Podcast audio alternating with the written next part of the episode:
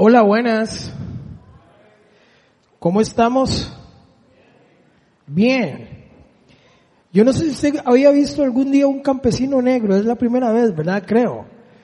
Vieran que yo fui el, el primer chico eh, que hacía bailes típicos en la escuela. Y era vacilón porque a todos los lugares que decían, todo el mundo se me quedaba viendo así como medio raro porque era como el único negrillo que bailaba típico. Y hoy estoy volviendo como a mis raíces. Pero bueno, hoy, hoy quisiera alegremente compartir algunos principios. Déjeme nada más apuntar aquí algo que no se me olvide.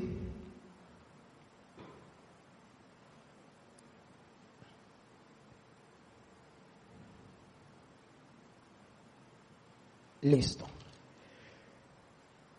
Y qué chiva de verdad que estamos celebrando la independencia, qué chiva que estamos celebrando el 14 de septiembre. De hecho, desde que tengo memoria es el primer 14 de septiembre que hay faroles que no llueve. Yo no sé si he ido alguna vez a un 14 que, que no llueva. Yo creo que ese es el primero que yo recuerde.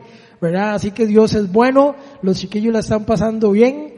Y quisiera reflexionar un poco sobre esto, porque cuando me pongo a hablar o a pensar de que estamos celebrando 192 años de independencia, eso es realmente una, una bendición. Vivimos en un país privilegiado eh, y, y esta independencia, sin querer convertir esto en una lección de estudios sociales, pero es una independencia de España desde 1821 por ahí, pero celebramos esa independencia, nos alegramos de esa independencia, esa independencia nos trajo libertad, libertad que hoy gozamos, pero paradójicamente, hoy quiero hablar de más bien una dependencia que también nos trae libertad. Si bien hablamos de independencia y es una bendición, yo creo que también hay un grave error cuando trasladamos esa independencia a una independencia de Dios. Y yo creo que cada uno de nosotros tiene que ser consciente que nosotros tenemos que ser dependientes absolutos de Dios. Así que el tema de hoy eh, lo titulé Feliz Día de la Dependencia de Dios. Si bien es cierto, hoy celebramos el 14, yo creo que todos los días deberíamos celebrar esa dependencia necesaria de Dios. Todos requerimos depender absoluta y totalmente de Él. Y yo creo que la primera cosa que nosotros tenemos que tener presentes para esto, quisiera leer nada más eh, un verso, pero lo primero que creo que tenemos que tener todos conciencia eh, está en Primera de Juan, perdón, Juan capítulo 15 del 1 al 7. Creo que está por ahí y dice así, yo soy la vid verdadera y mi padre es el labrador. Toda rama que en mí no da fruto, la corta pero toda rama que da fruto la poda para que dé más fruto. Ustedes ya están limpios por la palabra. Subraye eso. Ustedes ya están limpios por la palabra. Ahora vamos a hablar un poco más de la palabra. Que les he comunicado. Permanezcan en mí. Diga, permanezcan en mí. Permanezcan en mí y yo permaneceré en ustedes. Así como ninguna rama puede dar fruto por sí misma, sino que tiene que permanecer en la vid, así tampoco ustedes pueden dar fruto si no permanecen en mí. El verso 5 me encanta. Yo soy la vid y ustedes las ramas. La Reina Valera del 60 dice los pámpanos. El que permanece en mí, como yo en él, dará mucho fruto. Este es un versículo que nos habla de la dependencia absoluta de Dios. En otras palabras, nos está diciendo, nosotros sin Dios no servimos para nada, nos convertimos en esa rama que es desechada y, tirada al fuego, no servimos para nada. Pero yo creo que nosotros, e, este aspecto de independencia la hemos trasladado al Evangelio, le hemos trasladado a Dios y queremos ser independientes porque tenemos derechos. Y yo creo que la cruz dice que usted no tiene derecho a nada. El único derecho que usted tenía era a morir y el Señor lo hizo por usted. Me encanta como Pablo empieza todos sus escritos diciendo, Pablo, siervo de Jesucristo. Y me llama mucho la atención porque en el medio eclesial hemos puesto esta palabra siervo como, como en un pedestal, ¿verdad? Entonces dependiendo donde usted llega le dicen, bienvenido siervito y gloria a Dios siervito. Y hay un montón de siervitos que piden algunas eh, exigencias para poder ir a X o Y lugar a enseñar porque son los siervos de Dios. Me encanta porque la traducción literal de esta palabra siervo significa esclavo. Lo que Pablo está diciendo es, Pablo, esclavo de Jesucristo, llamado a. Y la pregunta es, ¿un esclavo tiene derechos? ¿Mm? Un esclavo no tiene derechos. Los gladiadores eran esclavos. El gladiador no decía, mira, hoy no peleo. ¿Verdad que no? No tiene derechos. Los esclavos no tienen derechos. Nosotros somos esclavos de Cristo y el único derecho que tenemos es amarlo, a servirlo y a obedecerlo. ¿Suena rudo? No lo creo, porque creo que esta independencia que nosotros le trasladamos al Señor es, es más o menos como como creemos que lo que Dios tiene para nosotros, que lo que Dios quiere decirle a nosotros es negativo para nosotros, es algo malo para nosotros. Será como mi oración con mi hijo Gabriel. Hoy tiene 19 años, ya está grandote, pero cuando estaba pequeño, nosotros orábamos por Gabriel. Yo oraba por Gabriel y yo le, le ponía manos y yo decía, a voz en cuello para que Él me oyera. Yo decía, Señor, bendícelo, que Él sea un siervo tuyo, que Él sea un hombre de Dios, Señor, que sus rodillas se doblen delante de ti. Y yo empiezo a orar así, y de un pronto otro Él empieza a llorar, y cuando Él empieza a llorar, yo digo, aquí está la unción del Señor. Al hombre lo tengo afinaditico a puro Espíritu Santo, ¿verdad? Porque el hombre está llorando. Pero ya yo veo que el llanto no es tan espiritual, sino más bien un llanto de temor. Y le digo, mi amor, ¿pero qué le pasó? Y me dice, no, es que yo no quiero que mis piernas se tuerzan. Según él creía que yo iba a orar para que quedara ahí todo tullido. No, la oración era, Señor, que sus rodillas se doblen delante de ti. Y aunque suene chistoso, Parece mentira, así somos nosotros con Dios. Dios dice cosas buenas de nosotros y nosotros las malinterpretamos diciendo es que Dios me quita derechos. Es que yo tengo derecho a ser feliz, tengo derecho a esto, tengo derecho a lo otro. Usted no tiene derecho a nada. Yo no tengo derecho a nada. Somos esclavos del Señor. Somos, somos ese pámpano que si no está pegado a la rama, no servimos para nada. Y tenemos que ser conscientes de eso, tenemos que ser conscientes de eso. Las palabras del Señor nunca serán para nuestro mal. Tuve que abrazar a mi hijo y decirle, no, mi amor, significa totalmente otra cosa. Yo me lo imagino él pensando, papi orando para que yo quede ahí. No. Papi está orando para que usted algún día entienda que no tiene derechos y que usted necesita dependencia absoluta de Dios para que pueda vivir su vida plena. ¿Cómo lo logramos? ¿Cuál es el primer paso? Yo creo que lo primero que nosotros tenemos que entender es que nosotros estamos en este mundo, pero no somos de este mundo. Y aunque suene raro, es así. Si estamos en este mundo, pero nosotros no pertenecemos a este mundo. Vea lo que dice eh, primera de Pedro 2, 10 y 12. Ustedes antes ni siquiera eran pueblo, pero ahora son pueblo de Dios. Antes no habían recibido misericordia, pero ahora ya la han recibido.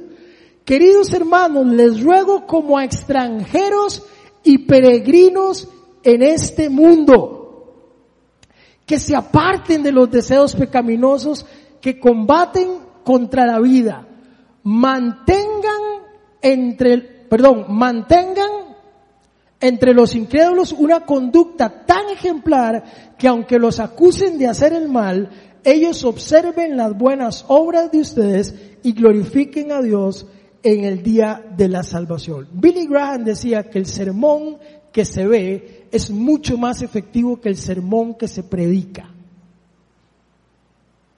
Yo creo que la gente está cansada de que nosotros hablemos, hablemos, pero que nuestras acciones no vayan acorde a nuestro discurso. Yo creo que todos estamos cansados del discurso político, ¿cierto? Esos políticos que agarran chiquitos con mocos en tugurios y después andan guardaespaldas que le quitan los chiquitos de encima. Prometen cosas y no las cumplen. El Señor es fiel para cumplir sus promesas. Pero Él dice que nosotros somos extranjeros en este mundo. El ejemplo de eso es cuando usted agarra un vuelo y se monta un avión y llega a otro país. Usted, los que han vivido esa experiencia saben a lo que me refiero. Y ojalá ese país sea totalmente ajeno y contrario a lo que usted conoce. Pongamos un ejemplo. China. Ya el idioma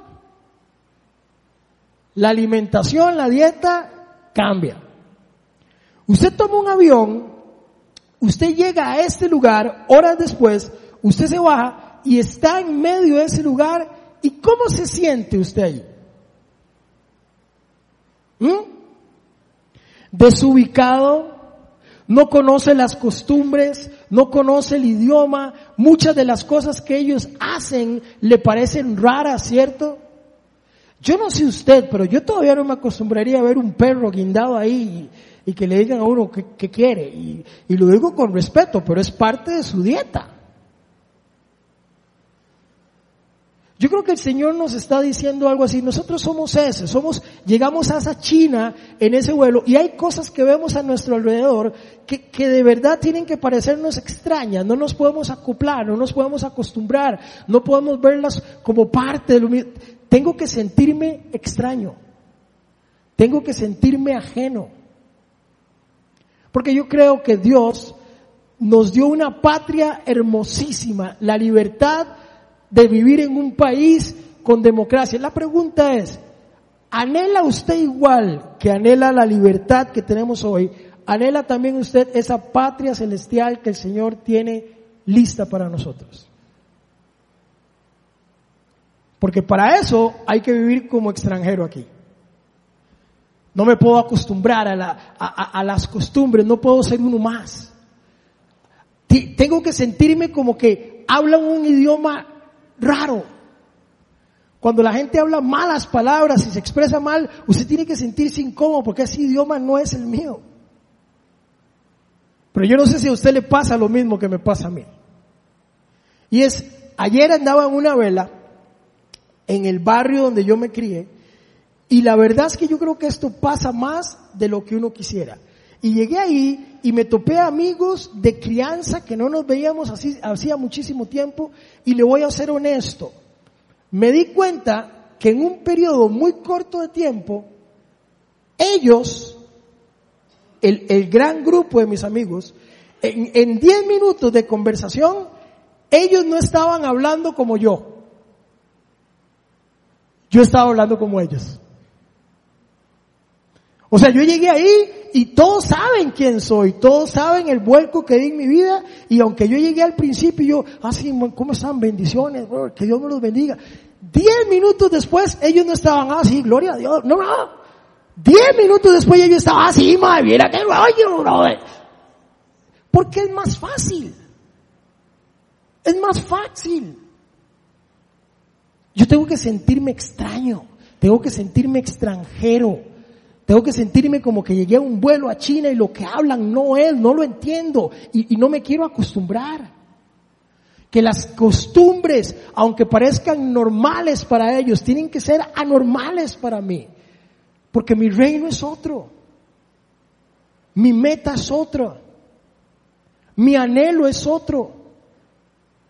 Y tengo que entender que soy eso, soy, soy un forastero, soy un extraño. Vea lo que dice Juan 17, 15 al 17. No te pido que los quites del mundo, sino que los protejas del maligno. Ellos no son del mundo como tampoco lo soy yo. Santifícalos en la verdad. Y vuelvan viendo hoy la palabra tu palabra es verdad. Y vuelve a salir la palabra de Dios. Subráyelo. Vamos a hablar más adelante de ello. Porque nos empieza a dar claves de cómo lograrlo. Y creo que claramente nos dice que la palabra de Dios es una de las formas en que nosotros podemos lograr lidiar eso. Pero sabe, lo primero que yo tengo que entender es que yo soy extranjero en esta tierra, que yo no pertenezco, este, este mundo no es mío, no es para mí. El Señor me puso aquí y me dijo, no, no te pido que los quites del mundo, sino te pido que en medio del mundo los mantengas. El Señor no está hablando ni esperando de nosotros una, una santidad, diría un buen amigo mío, una santidad monástica. Esa santidad que es meterse en el tibe de un cucurucho ahí y cerrar todas las ventanas y meterme ahí y entonces alejarme del pecado y entonces no ver televisión, no ver nada. Eso no es la santidad que el Señor está pidiendo. ¿Y saben cuál es el problema? Que más bien ese es el reto.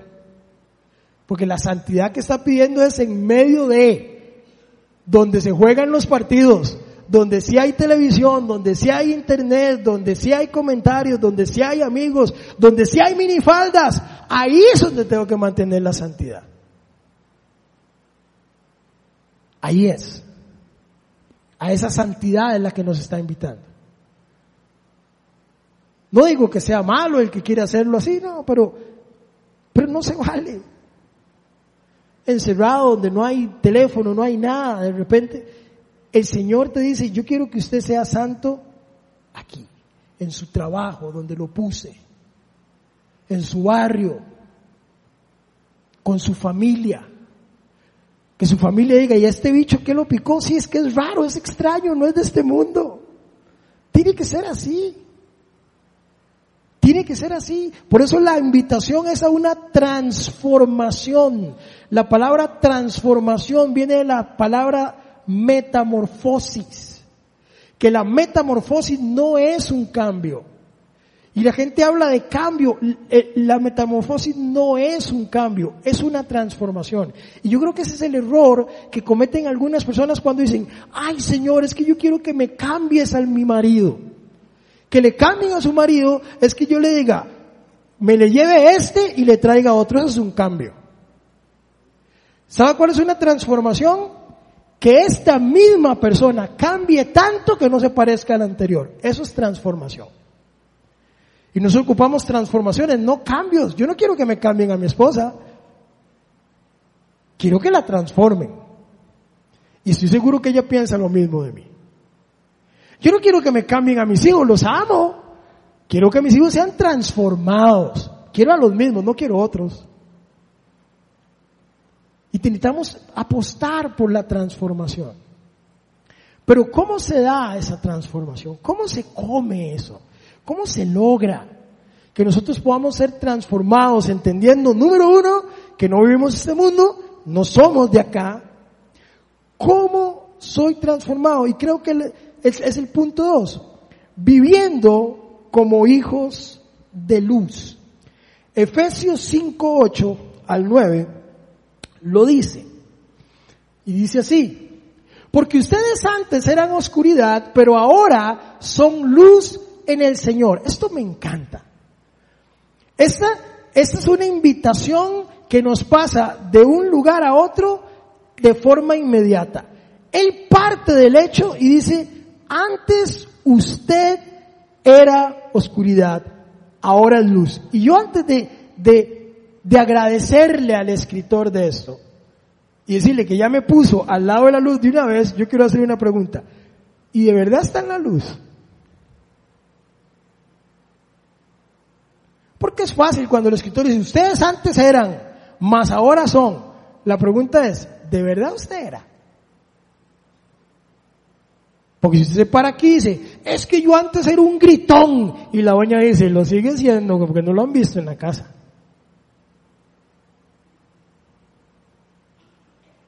La pregunta es, ¿realmente éramos? Y esa no la puede contestar nadie por, por nosotros.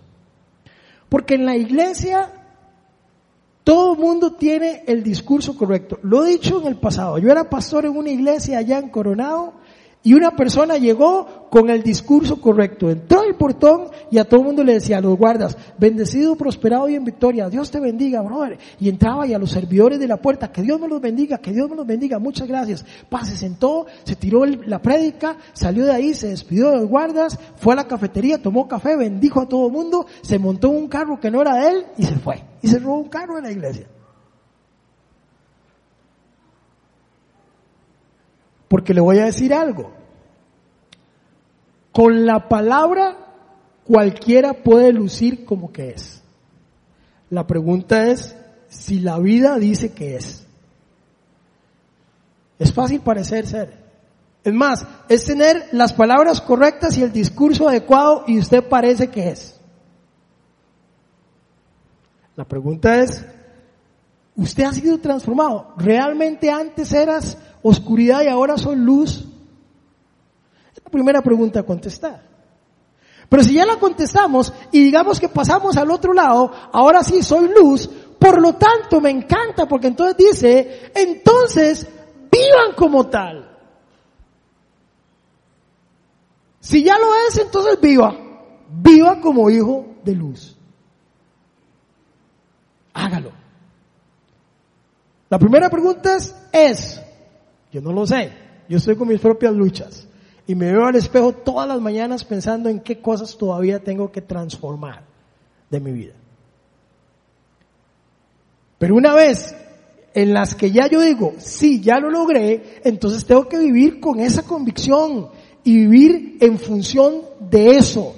Los que me conocen y saben un poco mi testimonio, hace 25 años decidí no usar más drogas en mi vida, porque pasé una adicción terrible que me llevó literalmente a vivir en la calle, literalmente. Pero sabe, es una de las batallas que he dicho, no, no, no. Pero un día, recién jalando con mi esposa, terminé un, un programa de restauración y en eso Dios puso a luz en mi camino, así se llama mi esposa, mi luz de paso, y me la puso ahí y ella empezó a salir con un exadicto saliendo de un centro de restauración. Y entonces, de la gente le decía la pregunta lógica, era, ¿y usted está seguro que cambió el negrito? Y ella decía, sí, sí, él ha cambiado. Y es cierto, yo había cambiado, había decidido no drogarme más. Pero sabe, después de un tiempo de luz de salir con el negrito, yo me imagino que ella decía, ay, qué negrito más bonito, qué negrito más simpático. Pasaba un mes y decía, ah, mira el negrito. Dos meses, el negrito. Cuatro meses, el negro. Seis meses, qué negro para joder. Porque un día sabe que me dijo, usted lo único que no hace es drogarse. Pero todas las demás cosas de un drogadicto las tiene. Y yo dije, ups, porque yo creía que mi único problema era la droga y me di cuenta que no, era el más visible. Pero me di cuenta que todavía hablaba feísimo. Y ya no me drogaba y seguía hablando feo. Me di cuenta, no lo decía, no era el testimonio que me paraba en la iglesia y decía, mira, déjenme contarles mi testimonio. No, no, eso lo cargaba por dentro, pero hoy soy libre y lo puedo confesar. Yo tenía, ya no me drogaba, pero mi mente seguía viendo a las mujeres de una forma inadecuada.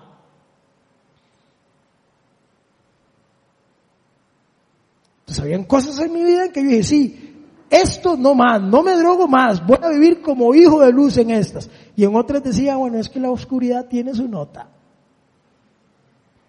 Y tal vez ya no es oscuridad, lo hemos hablado en el pasado, la penumbra. Ni está tan oscuro que, que me incomode, ni hay tanta luz como que ahueve la fiesta. O usted no le ha pasado que usted llega a un lugar y hay mucha luz y no, baje la luz, pongámosle matiz al asunto. En la vida espiritual también lo hacemos. En la vida espiritual lo hacemos. De hecho, lo hacemos más de lo que debiéramos. Porque si usted está en luz, viva como tal. Es lo que dice el texto, viva como tal. Sea un hombre de una pieza, una mujer de una pieza. Ahora, ¿cómo lo logramos. Y yo creo que en esto, y avanzo muchísimo más rápido, muchísimo más rápido. Eh, voy a nada más leer las citas que tengo para eso, para los que toman apuntes. Primera de Juan 2, 15, 17.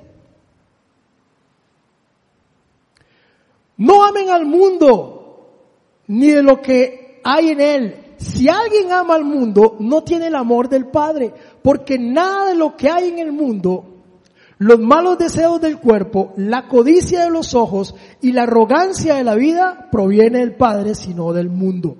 El mundo se acaba con sus malos deseos, pero el que hace la voluntad de Dios permanece para siempre. Vea lo que dice Juan 3:16 del 16 al 19. El 16 no lo sabemos de memoria, pero vea lo que sigue diciendo. Dice así. Y, y, porque tanto amó Dios al mundo que dio a su Hijo unigénito para que todo aquel que en Él crea no se pierda, sino tenga vida eterna. Ojo aquí la diferencia. En el otro dice, no amen al mundo, porque lo que hay del mundo no es de Dios y no sé qué. Y aquí dice, porque de tal manera amó Dios al mundo. Entonces, ¿quién nos entiende? Porque en la iglesia, yo no sé si usted le ha pasado, pero a mí mi mamá me decía, no se junte con los del mundo. Y tenía un corazón bueno. Mi mamá lo que me estaba diciendo es, ellos son los malos de la película, nosotros somos los buenos. Yo no creo que eso sea muy bueno porque estaba atribuyendo ya cosas que no le debían. Pero esa era su forma de enseñarnos a decir, el mundo está mal. Ver televisión era del mundo. Oír reggaetón sigue siendo pecado hasta el día de hoy, pero en aquel tiempo la salsa era del mundo. Ir al cine, silla de escarnecedores, decían, era del mundo. Y es que aquí estamos hablando de dos mundos diferentes. Sí, cuando Dios habla de mundo, habla de personas, habla de usted y de mí. Esa es la parte que mi mamá nunca entendió. Cuando Dios habla de mundo, está hablando de usted y de mí. Y a nosotros nos ama. Cuando Dios habla de este otro mundo, está hablando de ese código de antivalores morales y éticos que el mundo vende. Ya no tiene que ver con personas, tiene que ver con acciones, hábitos y conductas. Es totalmente diferente. A ese aborrézcalo y jale y huya de él. Es lo que está diciendo. ¿Hace sentido la diferencia? ¿Están conmigo? Entonces el Señor dice, aléjense del mundo pero yo amé tanto a los miembros del mundo que di a mi hijo. Lo que está diciendo. Entonces, pero dice así, porque tanto amó Dios al mundo que dio a su hijo unigénito para que todo el que crea, el que cree en él, no se pierda, sino que tenga vida eterna. Dios no envió a su hijo al mundo para condenar al mundo, sino para salvarlo por medio de él. El que cree en él no es condenado, pero el que no cree ya está condenado por no haber creído en el nombre del Hijo unigénito de Dios. Dale al 19. Esta es la causa de la condenación y esto me encanta. Esto me encanta. Porque nosotros nos dicen, es que si usted hace eso está condenado, y si usted hace aquello está condenado, y si usted eh, es gay está condenado, y si usted eh, es liguista está condenado, y si usted, entonces nos dan una serie de cosas que nos condenan, y eso es, ojo lo que dice Dios de la condenación. Dice, esta es la causa de la condenación, que la luz vino al mundo, pero la humanidad prefirió a las tinieblas a la luz. Punto. La causa de la condenación es que el Señor vino a nosotros y es su decisión si usted se independiza de Él o se hace dependiente absoluto y total de Él. Esa es su decisión. Eso es lo que va a marcar la diferencia entre la salvación y la condenación. No necesariamente lo que usted haga. Es en lo que usted cree. Porque todo en el que Él cree no se pierde, sino tiene vida eterna. Y esa es la causa de la condenación, gente. Y pasamos condenando gente por un montón de cosas. La causa de la condenación es que Él vino y usted tiene que decidir ser total y absolutamente dependiente de Él. Los que deciden ser independientes, genial. Independicémonos de España, genial, lo celebramos, faroles, pero nunca del Señor. Nunca del Señor. Eso tiene que ser una dependencia total y absoluta, completa. Depender como el pámpano depende de la vid. Ahora, avanzo más rápido, no quiero que el tiempo me gane. Tres elementos fundamentales que sigo pensando que son la clave de todo esto. Y tiene que ver con la oración, con la palabra y con el servicio. Y lo hemos hablado en el pasado, pero lo recuerdo hoy de nuevo. Si, cuando yo veo a los discípulos con el maestro, viviendo con él, viéndolo levantarse todos los días, porque el Señor lo hizo intencionalmente, el Señor se los lleva a vivir con él. Jesús se lleva a sus discípulos a vivir con él para que lo vean sus conductas, sus hábitos, su forma de actuar, etcétera, etcétera, para que ellos lo evalúen día a día. Ese no es trabajo fácil. Yo no conozco todavía un pastor que se lleve a toda su congregación para la casa para que lo vean en el día a día. No creo. Porque déjeme confesarle algo. Yo no sé Ronald, Ronald es mucho más espiritual que yo. Pero yo no sé Ronald, pero yo todavía, cuando voy a clavar un cuadro que mi esposa me dice, mi amor, compré un cuadro y quiero verlo ahí. Y cuando yo estoy pulseando para ser ese marido emprendedor y, y, cumplidor de los deseos de mi esposa, y estoy clavando el clavo así, y el martillo pifea, y me doy en el dedo, no canto himnos espirituales. Lo intento, pero no lo logro. Me encantaría decir, oh santo, aleluya, gloria a Dios. No, no me sale. No me sale. Se me sale el mundo y no el que el Señor ama. Se me sale todo. Y ahí me doy cuenta que hay áreas en las que estoy en luz y hay áreas en las que a veces cruzo la línea de la oscuridad. Tengo que ser honesto conmigo mismo. Es la única forma de trabajarlo. La única forma de trabajarlo. La única forma. Pero sabe, ellos veían al Señor todos los días. Ese es un reto pastoral increíble. Por eso yo creo que Jesús era el maestro de maestros.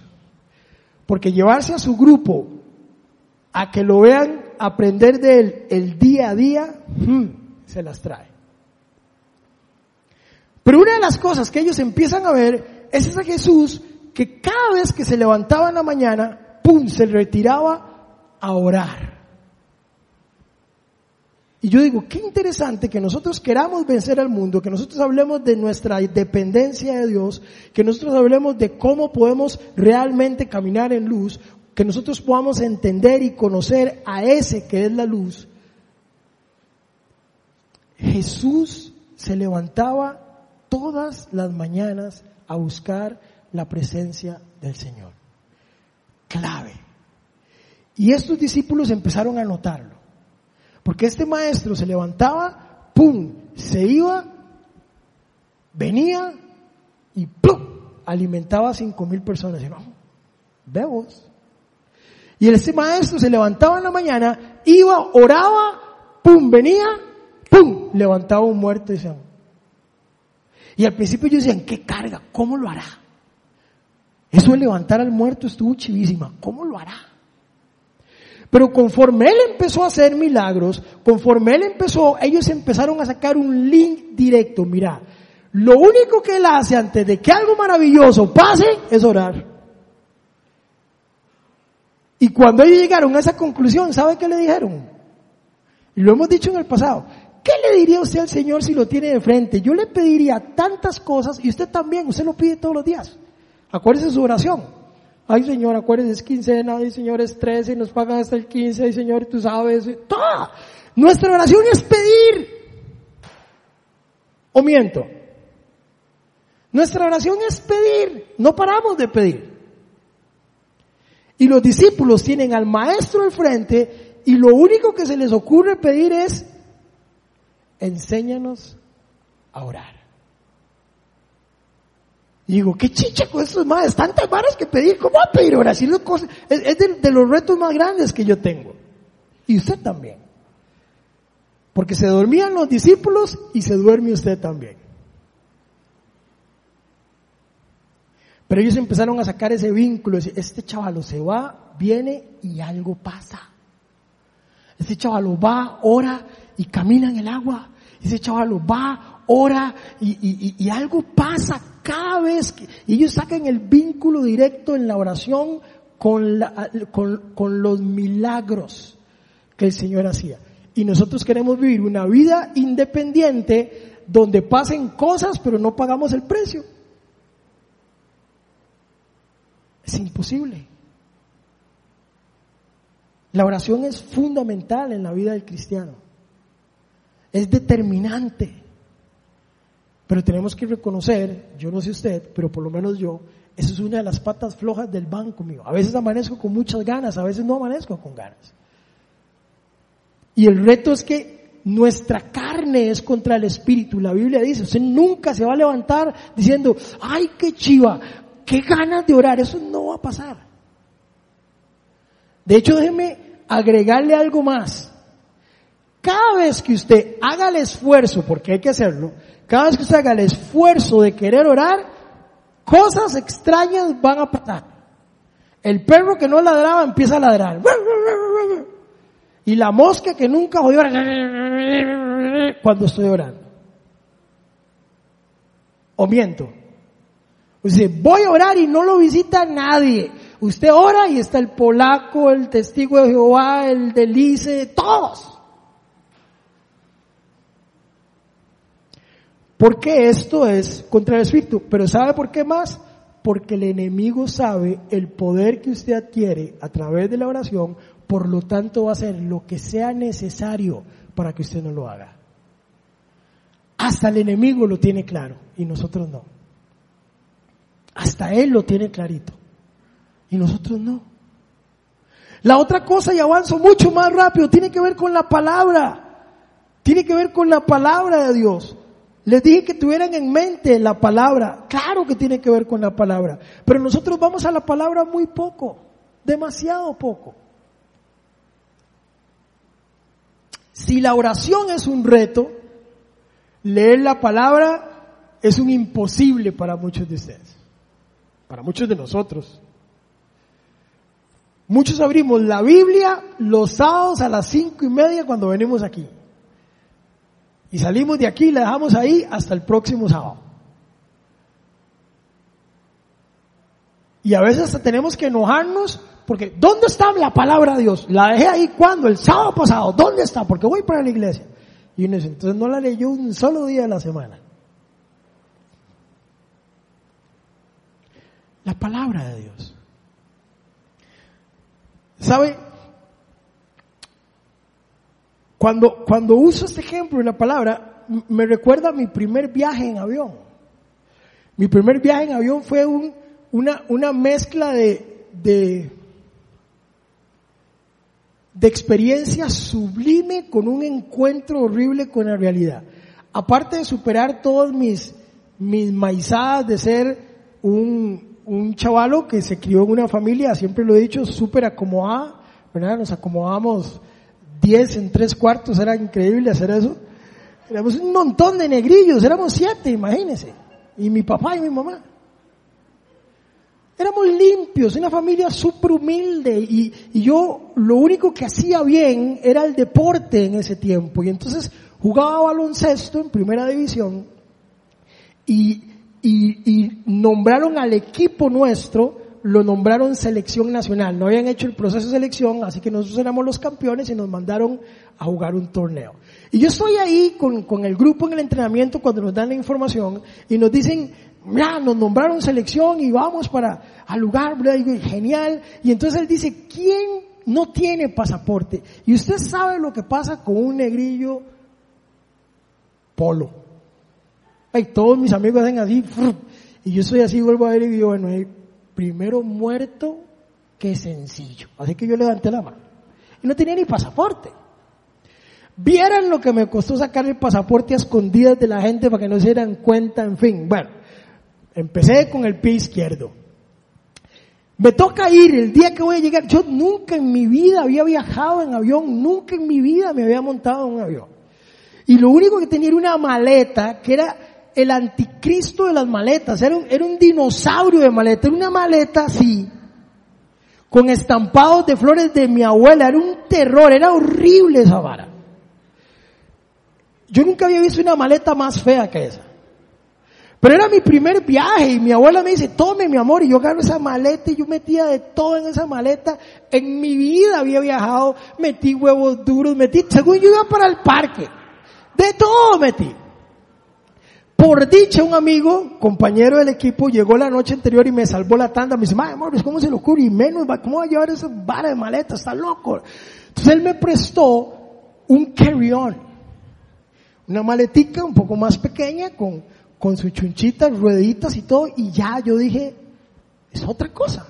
Ya saqué un, mi madre sacaba la maleta y dice, ¿para qué lleva eso? Y yo con cofal y todo, yo, lleva estas cosas. Así que ya hice la maleta un poco más acorde con el viaje y empecé a caminar. Así que yo cuando llegué al aeropuerto yo dije, bueno, este es mi primer viaje. Yo voy a mentalizarme que es mi viaje número 100.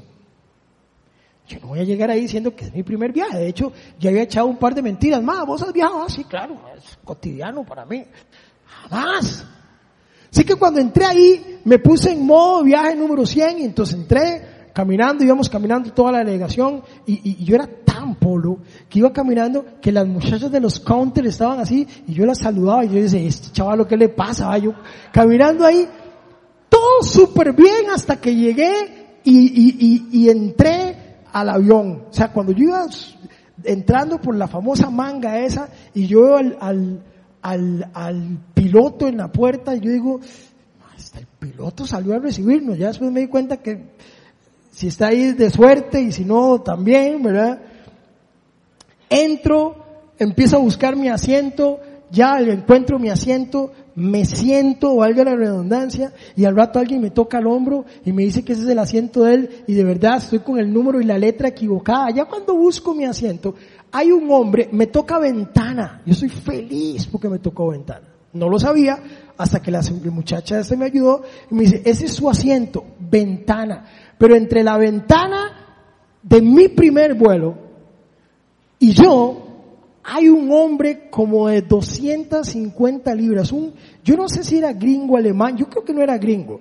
Era grande, sentado así, él, él, él veía hacia el frente y entonces yo, con mi poco inglés en ese momento, yo le decía, o sea, este negrito tiene que llegar ahí. Y él, y él se me quedaba así. Y sudaba y grande así. Yo decía, ¿cómo le entro yo ahí a esa cosa?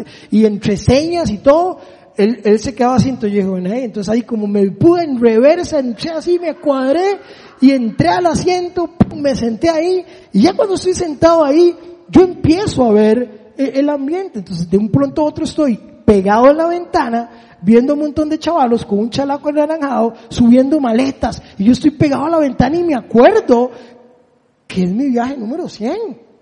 Que estar viendo por la ventana los que montan maletas son de polos de desamparados. Así que yo dije, no, entonces ya me volví a tomar asiento y, me quedé ahí. Empecé a observar. Empecé a observar y empecé a ver gente haciendo cosas. Ya vi que alguien, pum, sacó unos audífonos y se los puso. Ya yo revisé en la bolsita así de adelante de mi asiento y yo dije, también tengo audífonos. Agarré los audífonos, me los puse, no sé, 10, 15 minutos después. Estoy con los audífonos puestos ahí, con el cable en la mano, porque no tengo la menor idea de dónde se conecta esa vara, no tengo idea. Y yo estoy sombreado, pulseándola por todo lado, cada huequillo que había lo metí y dice, no, este no es, ¿verdad? No sabía hasta que alguien me ayudó, bajó una chuncha ahí y ya me di cuenta, entonces ya lo conecté y ya iba conectado, emocionado, ya estoy genial, ya estoy e, en modo música, avión, chiva. Pero sabe, ahí se me salió todo el, maíz. Cuando yo estaba ahí y de un pronto otro hace un sonido así. Y del techo del avión sale un televisor. Y dije, wow, o sea, ya no lo creo, esto es lo último, es tele aquí todo, ¿verdad? Y donde sale eso y ya yo pierdo el maíz y yo todo, más, pero tranquilo, y yo, wow, asustado. Antes de que el vuelo arranque, encienden las pantallas y hay una muchacha que empieza a hacer una especie de mimo sin maquillaje. Ella se para y empieza a decir como... Y yo la estoy viendo y viendo la pantalla y viendo...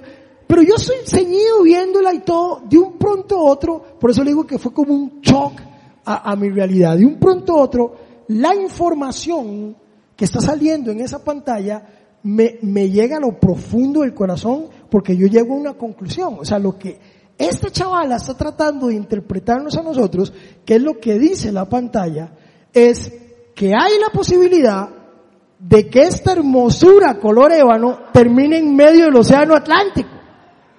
Es lo que está diciendo. Sí, lo que está diciendo es, si esta vara se cae, haga esto.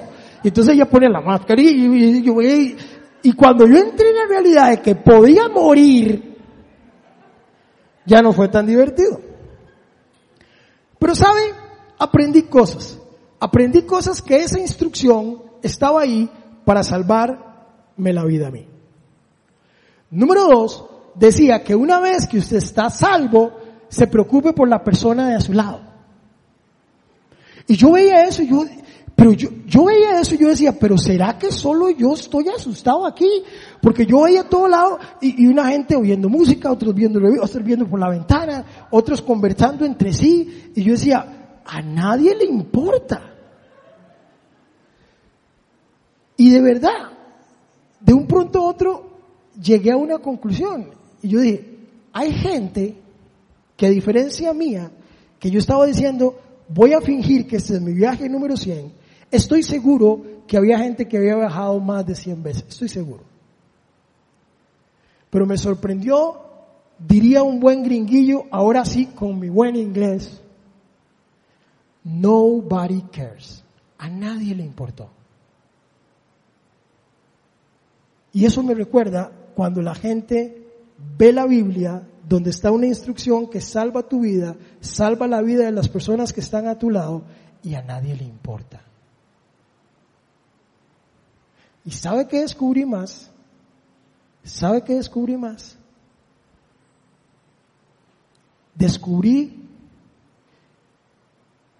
que no solo no les importa, sino que hice una investigación y la mayor cantidad de gente que muere en accidentes aéreos es porque no tienen la menor idea de qué hacer cuando eso pasa. Y ojo, esta información la dan en todos los vuelos antes de salir.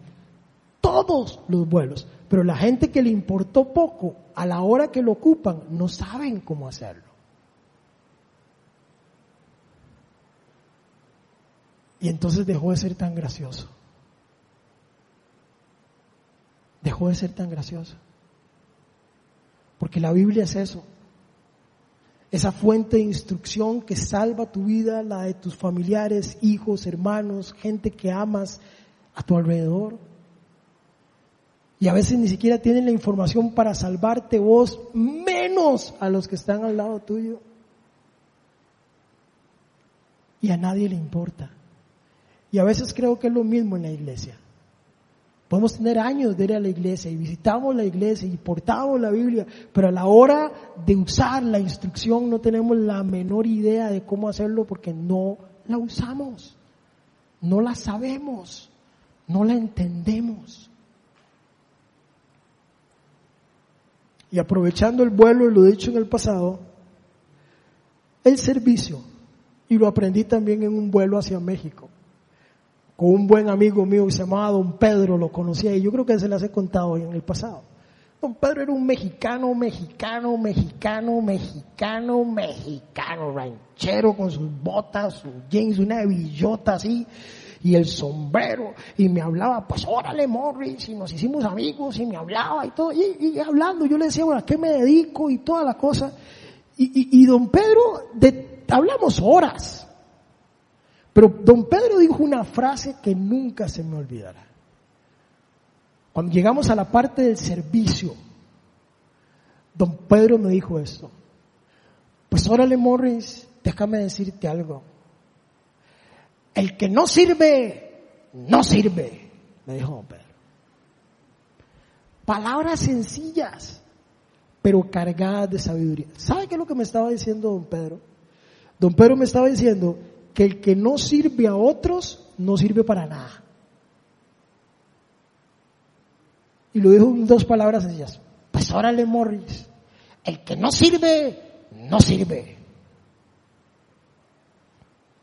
Y yo creo que el servicio también nos ayuda a nosotros a alejarnos del mundo, porque no más bien nos identificamos con ese mundo que el Señor sí amó, porque de tal manera amó a Dios al mundo que dio a su Hijo y nos identificamos con la necesidad de los otros y los amamos y nos aman y, podemos ver la gloria de Dios materializada ahí. Pero ¿cómo lograrlo si no oramos, si no leemos la palabra y si no servimos? Ese es un llamado a la independencia de Dios. Y nosotros tenemos que ser total y absolutamente dependientes de Él. Total y absolutamente. Como el pámpano a la vid. Termino diciendo esto. El tercer punto. ¿Qué es lo que nos convoca hoy? Tenemos que ser dependientes de Dios total y absolutamente. Y, hay, y hay unas citas para los que toman nota que vamos a tratar de pasar por ellas rápidamente. Los salmos, Salmo 127.1. Dice así, el Señor no edifica la casa en vano. si el Señor no edifica la casa, en vano se esfuerzan los albañiles. Si el Señor no cuida la ciudad, en vano hacen guardia los vigilantes. Dependencia absoluta de Dios. Salmo 121 del 1 al 3. Dice, a las montañas levanto mis ojos. ¿De dónde ha de venir mi ayuda? Pregunta. Mi ayuda proviene del Señor, creador del cielo y de la tierra. No permitirá que tu pie resbale. Jamás duerme el que te cuida dependencia absoluta de Dios. Salmo 23, 1 y 2 lo hemos visto y ese no es para estar abierto en la mesita de noche como si fuera desodorante de ambientes. Hay que leerlo, comérselo y aprendérselo.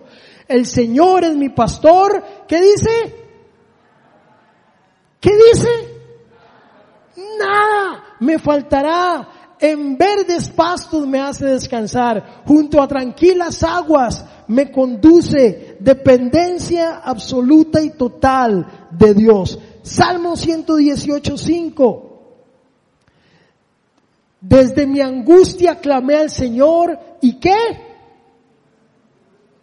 Y Él respondió dándome libertad. Si la independencia de España nos dio libertad, la dependencia de Dios nos da libertad también. Suena paradójico, pero es una dependencia que trae libertad. La dependencia de España no lo hacía, pero en el Evangelio las cosas cambian. Dependencia total y absoluta del Señor. Salmo 94, 18, 19. No bien decía, mis pies resbalan cuando ya tu Señor, ya tu amor Señor, venía en mi ayuda. Cuando en mi cuando en mí la angustia iba en aumento, tu consuelo llenaba mi alma de alegría, dependencia absoluta y total de Dios. Isaías 40, 29 al 31. Dice así, Él fortalece al cansado y acrecienta las fuerzas del débil, aunque los jóvenes se cansan, se fatigan y los muchachos tropiezan y caen, pero los que confían en él, en él, perdón, renovarán sus fuerzas, volarán como las águilas, volarán como las águilas, correrán y no se fatigarán, caminarán y no se cansarán. Yo creo que la conclusión aquí es la conclusión que llegaron los discípulos cuando en algún momento el Señor les dijo, ¿y ustedes qué van a hacer?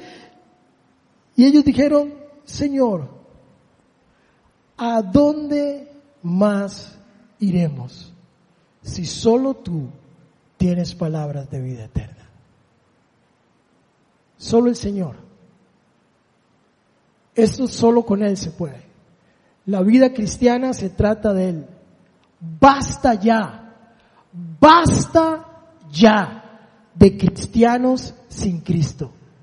Basta ya. Basta ya de cristianos sin Cristo. El cristianismo empieza en Él, termina en Él. Él es el alfa, Él es la omega, Él es el principio y Él es el fin. Amén. ¿Por qué no nos ponemos en pie y adoramos al Señor?